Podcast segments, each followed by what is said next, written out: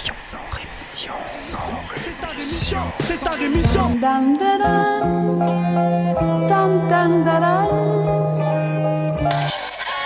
Cracheur de mon sang rémission. Des médias en masse, leur discours fout des audits. Tu parles du bruit et des odeurs, les plus polis parlent d'exotiques. Équipe d'acharnés sans rémission, pourquoi on se calmerait? On vit pas dans des palmes.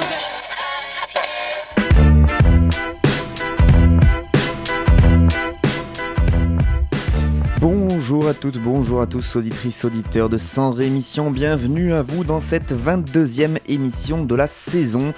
Pour ceux qui découvrent ce programme, eh bien c'est une sorte de journal d'information dans lequel j'essaye de vous proposer un point de vue un peu différent sur l'actualité, tout en y ajoutant bien sûr une bonne touche de subjectivité et d'humour pourri.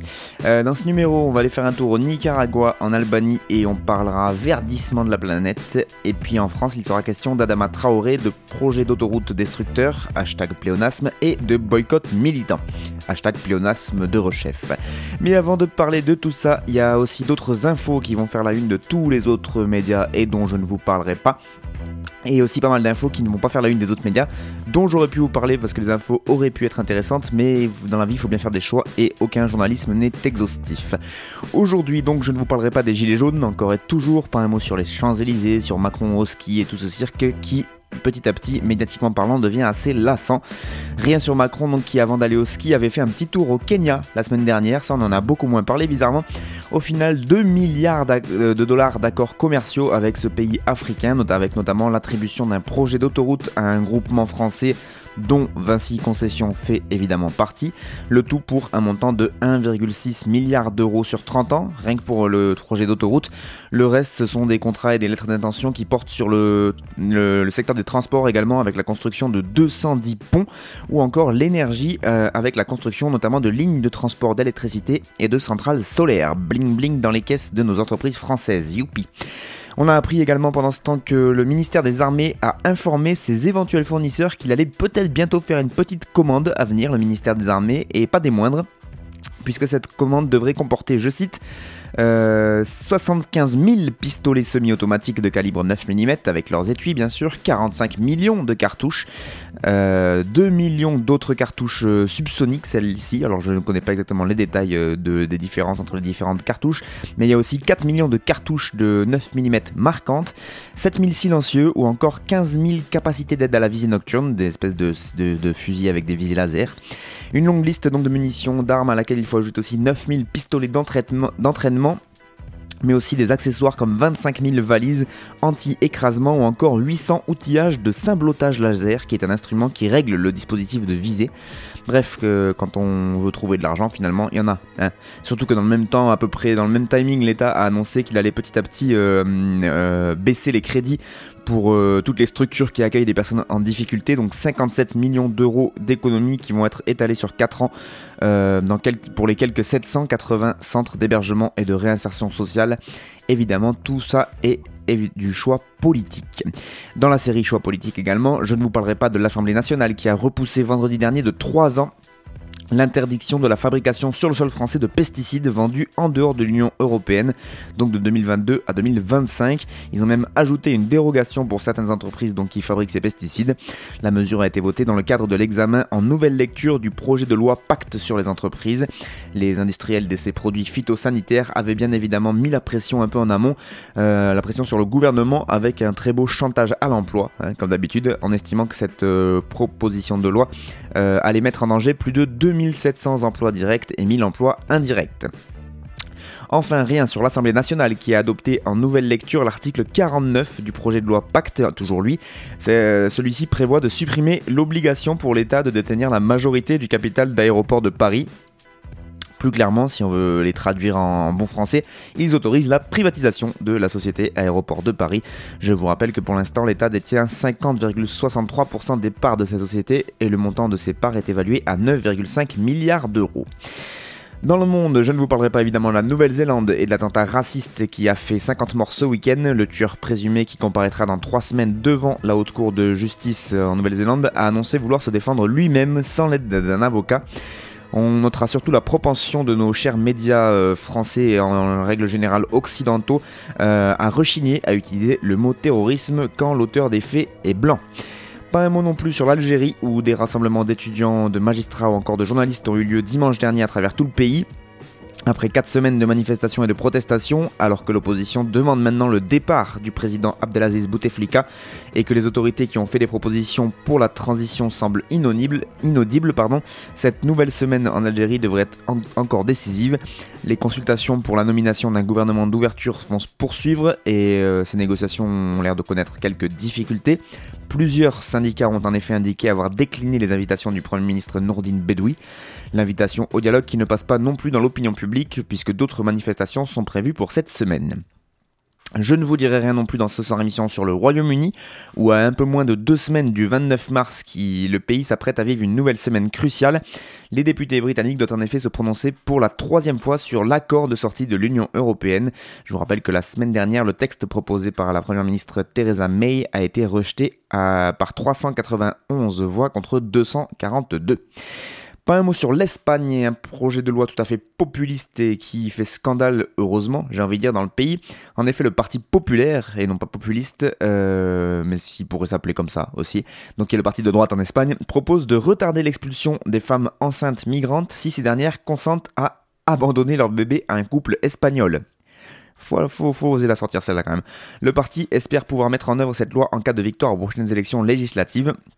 En effet, pour le leader de ce parti populaire, cette mesure viserait à lutter contre, je cite, l'hiver démographique de l'Espagne qui fait face depuis un petit bout de temps à une chute de sa natalité. Bah oui, on n'accepte pas les migrants, par contre on leur vole leur bébé, c'est vraiment nickel. Enfin, rien sur le Proche-Orient où deux roquettes ont été tirées jeudi dernier depuis la bande de Gaza vers la région de Tel Aviv en Israël. Des tirs qui n'ont fait ni victimes ni dégâts selon l'armée israélienne. Dans la foulée, elle a quand même euh, répondu en menant des frappes militaires contre des positions des mouvements islamistes Hamas et Djihad islamique dans la bande de Gaza. Du coup, les organisateurs de la contestation hebdomadaire euh, qui se tient tous les vendredis euh, le long de la frontière israélienne à Gaza ont annoncé reporter leurs actions pour éviter qu'il y ait trop de Palestiniens tués, tout simplement.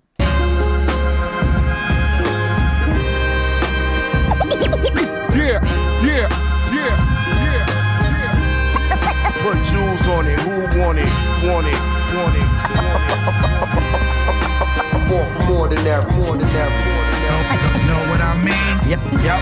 Yep. That's word. That's word. That's word. Allez, on va commencer notre petit tour du monde hebdomadaire du côté du Nicaragua, où l'opposition avait appelé samedi dernier les habitants de la capitale Managua à descendre dans les rues donc pour exiger la libération de tous les prisonniers politiques. Oui, mais voilà, les habitants de la capitale ont vite appris à leurs dépens que le pouvoir en place ne souhaite toujours pas que l'opposition puisse s'exprimer. Et donc, pour éviter qu'ils ne protestent dans les rues, la police anti-émeute s'est déployée très tôt le matin dans les zones stratégiques de la ville pour empêcher tout cortège. Dès que les opposants se sont approchés des différents points de réunion, ils ont été violemment réprimés. Les forces de l'ordre qui s'en sont également pris à des journalistes qui étaient venus pour couvrir cette marche. Beaucoup de personnes ont dû se réfugier à l'intérieur d'une banque, surtout plusieurs journalistes. Nous, plus de 70 étudiants, nous nous sommes réfugiés dans une station-service et d'autres, un groupe assez nombreux aussi, ont dû se cacher dans le centre commercial pour échapper à la répression policière. C'est ce que raconte Dolly Mora, qui est une étudiante et qui est membre de l'Alliance universitaire du Nicaragua. Elle considère aujourd'hui vivre dans un état policier qui ne, je cite, ne nous permet pas de manifester ce qui est pourtant notre droit constitutionnel selon l'article 54. Une centaine d'opposants a donc été arrêté, parmi lesquels des représentants de l'Alliance civique qui participent aux négociations entre le gouvernement et l'opposition. Tous devraient être euh, libérés dans tous devaient être pardon libérés dans le courant de la soirée selon les déclarations de la police. L'ancienne guerrière sandiniste Monica Baltonado fait partie des personnes arrêtées et pour elle ces faits sont d'autant plus graves qu'ils interviennent, je cite, alors que des soi-disant négociations sont actuellement en cours dans le pays pour trouver une issue à 11 mois de crise sociopolitique. Toujours selon elle, elle déclare Cela indique que Daniel Ortega, qui est le président actuel donc du Nicaragua, n'a aucune intention de respecter les droits de la population nicaraguayenne, qu'il ne souhaite pas vraiment négocier et que la seule chose qu'il cherche, c'est d'éviter d'être frappé par des sanctions de la communauté internationale. C'est donc euh, Monica Baltonado qui déclare ça. En effet, c'était la première fois depuis la fin d'année 2018 que les opposants ont tenté de redescendre dans les rues. Ils bravaient ainsi l'interdiction prononcée par la police en application d'une loi votée en novembre dernier qui empêche désormais les Nicaraguayens et les Nicaraguayennes de manifester sans l'autorisation des autorités sorte d'état d'urgence à la française. Quant aux arrestations de ce samedi, donc elles interviennent un jour seulement après la libération par le gouvernement de 50 prisonniers politiques, des libérations par, lesquelles, par lesquelles Daniel Ortega prétendait montrer sa bonne volonté pour que se poursuive le dialogue visant à trouver une solution donc à cette crise qui dure depuis près d'une année. Un dialogue fragile et qui risque bien d'être donc à nouveau interrompu après les nouveaux actes de violence de la part de la police et donc perpétrés par le régime de Daniel Ortega à l'envers de ces manifestants. On va faire un tour maintenant du côté de l'Albanie où près de 10 000 personnes là aussi ont répondu à l'appel des différents partis d'opposition albanais en manifestant samedi dernier du côté de la capitale albanaise Tirana. Euh, ces manifestants qui demandent le départ de l'actuel chef du gouvernement social-démocrate euh, albanais, Edi Rama, qui est appelé là-bas le Maduro des Balkans carrément. À la veille de la manifestation, l'ambassade des États-Unis et la représentation européenne à Tirana avaient appelé les opposants à éviter toute violence et à préférer le dialogue. Mais samedi, l'ambiance s'est rapidement tendue quand les responsables donc de l'opposition ont finalement dirigé les manifestants jusque devant l'Assemblée nationale. Des affrontements ont donc eu lieu avec les forces de l'ordre après qu'un petit groupe de ces manifestants ait tenté de s'introduire dans l'enceinte même du Parlement en lançant des pierres sur les euh, flics qui gardaient le Parlement. Plusieurs personnes ont été blessées, dont trois du côté des forces de l'ordre. Le gouvernement et l'opposition se, se sont évidemment renvoyés la responsabilité de ces violences. Le chef du Parti démocratique de droite, Louslim Bacha, Lulsim Bacha a évoqué un jour historique en qualifiant les manifestants de missionnaires de la démocratie et de la liberté. Rien que ça. Il a annoncé donc la poursuite du mouvement d'opposition et de contestation et demandé aux États-Unis et à l'Union européenne d'écouter la voix des gens et des citoyens libres d'Albanie. Et il espère peut-être un petit euh, destin à la Juan Guaido du côté du Venezuela, allez savoir. En déplacement dans le centre du pays, le Premier ministre, lui, Edi Rama, a de nouveau rejeté toute possibilité, de, toute possibilité pardon, de démission de sa part.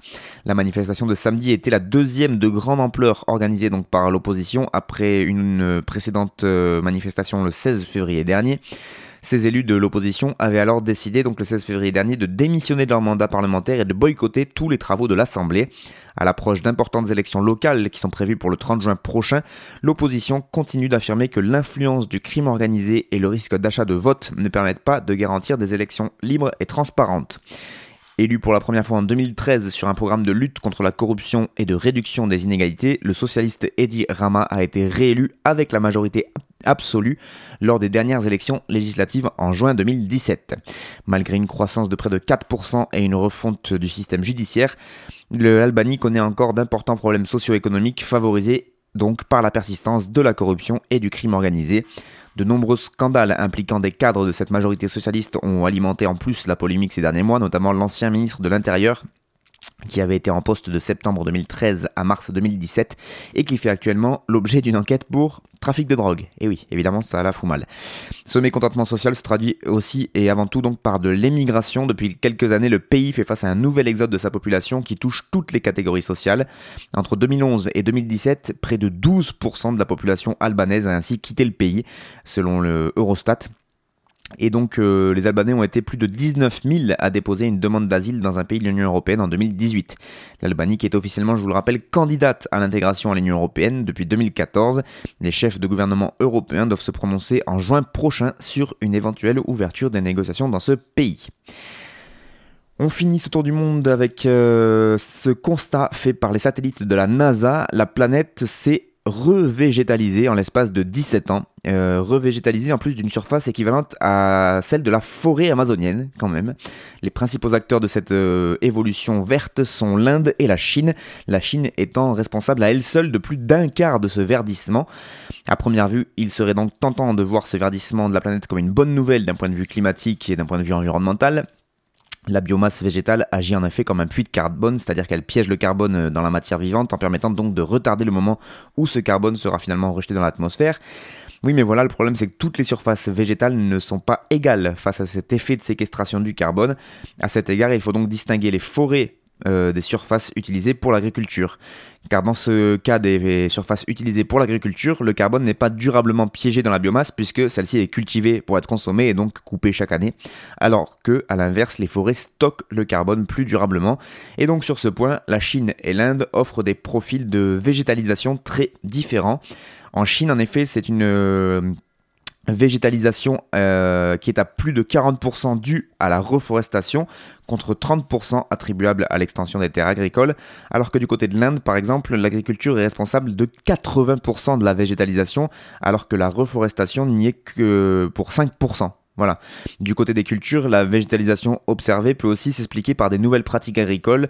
L'éventail est large, nous dit Philippe Sier, qui est chercheur au laboratoire de sciences du climat et de l'environnement et qui est co-auteur d'une étude qui a été publiée donc sur ce verdissement. Il nous dit euh, l'éventail de cette revégétalisation agricole est large, meilleure irrigation ou fertilisation, amélioration des variétés cultivées ou de la densité des cultures, voire usage de produits phytosanitaires. Et donc euh, ça peut poser problème.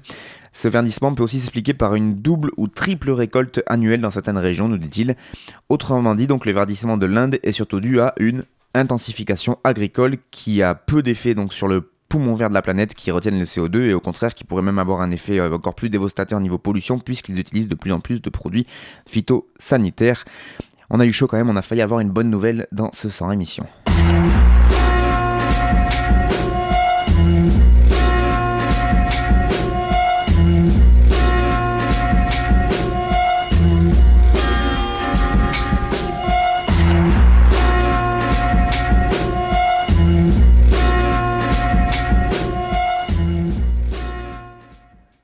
Les informations nationales avec un rebondissement dans l'affaire de la bavure policière qui a causé la mort d'Adama Traoré.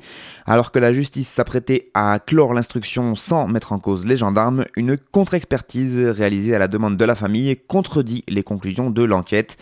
Une expertise donc de quatre professeurs des hôpitaux de Paris qui a été transmise euh, lundi dernier au juge d'instruction. Et donc selon ce nouveau rapport, les pathologies, euh, en un mot, H-E-P-A-T-O-L-O-G-I-E, e, les pathologies euh, dont souffrait Adama Traoré ne seraient pas responsables de son décès.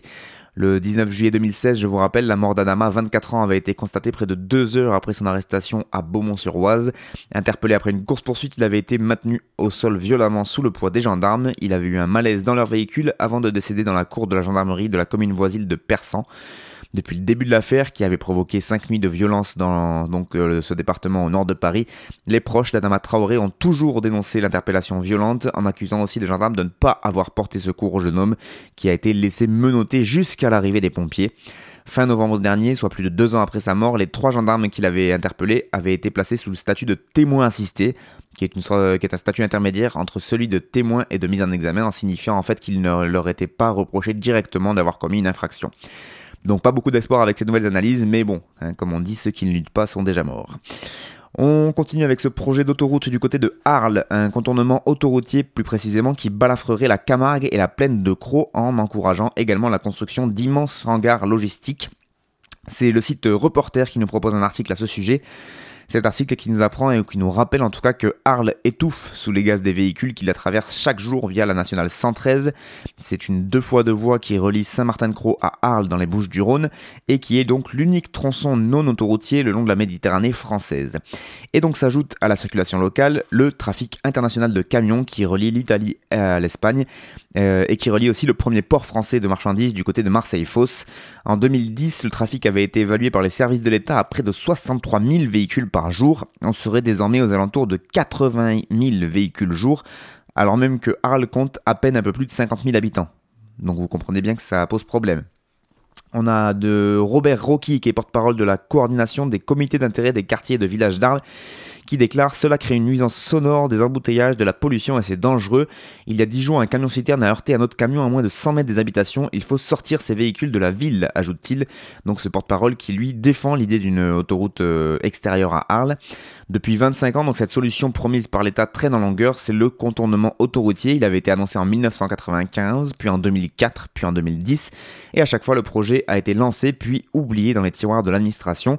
Mais cette fois, il a franchi un nouveau pas décisif puisque la députée de la République en marche de la circonscription de Arles, Monica Michel, a obtenu son inscription dans le projet de loi d'orientation des mobilités qui va être discuté par les sénateurs à partir du 19 mars prochain une enquête publique, du coup, si euh, ce projet devait euh, naître, euh, une enquête publique aurait lieu en 2021 pour que les travaux commencent en 2023.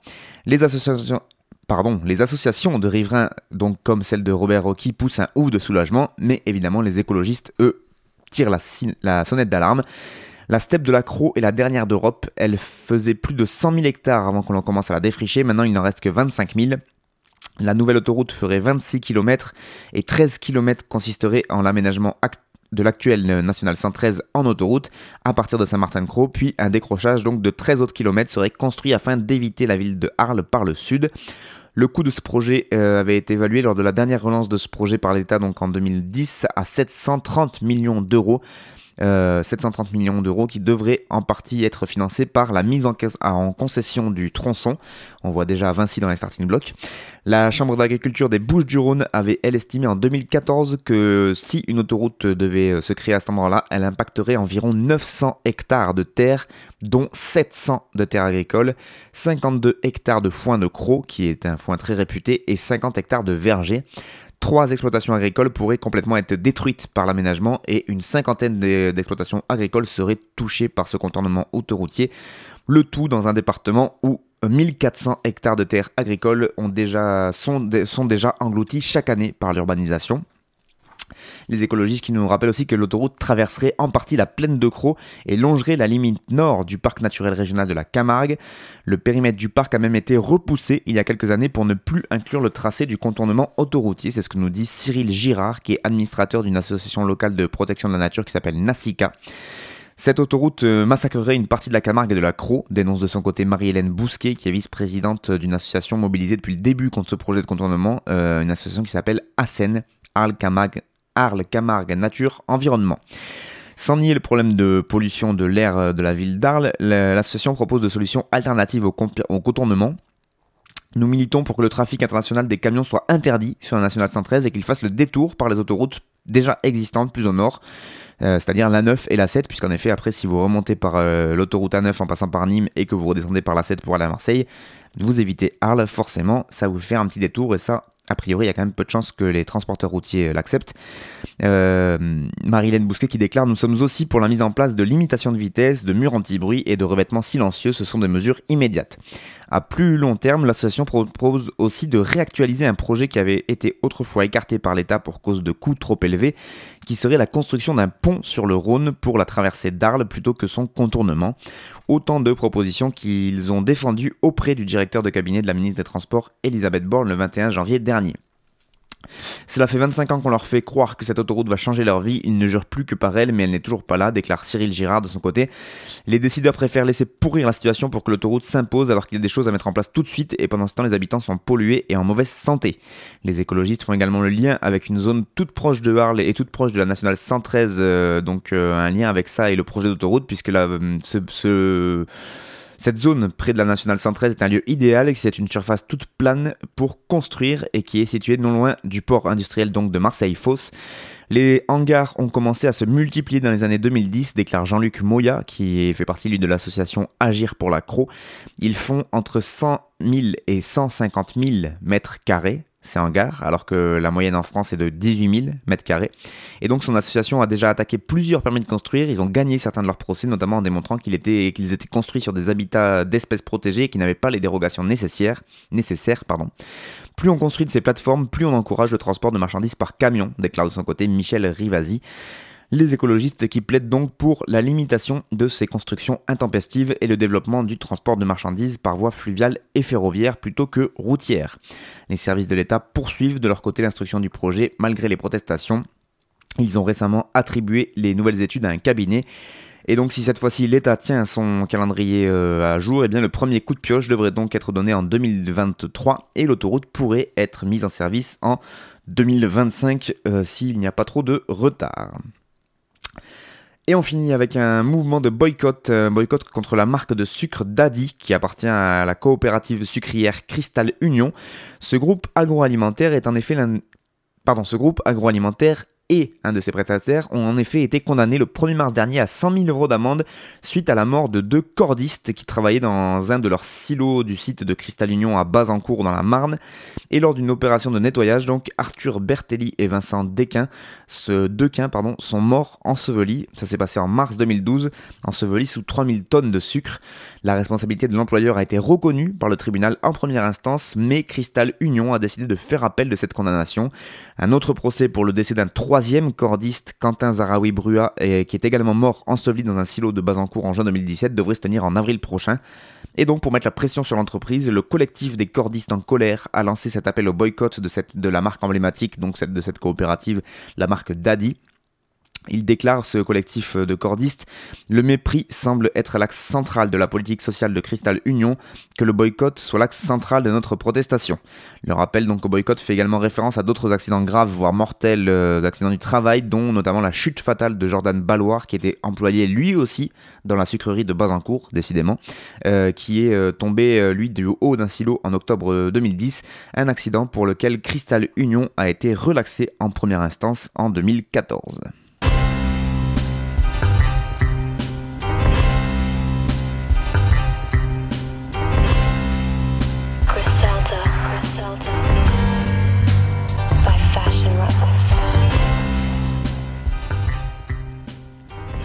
C'est la fin de 100 émissions pour cette semaine. Merci beaucoup à vous de l'avoir suivi et désolé pour les quelques bafouillages.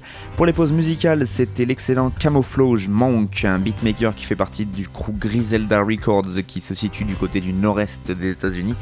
Et euh, je vous encourage fortement à aller écouter tout ce qu'ils font. Vous tapez Griselda sur n'importe quel moteur de recherche et vous tomberez sur des beatmakers, sur des rappeurs. Ils sont très très forts.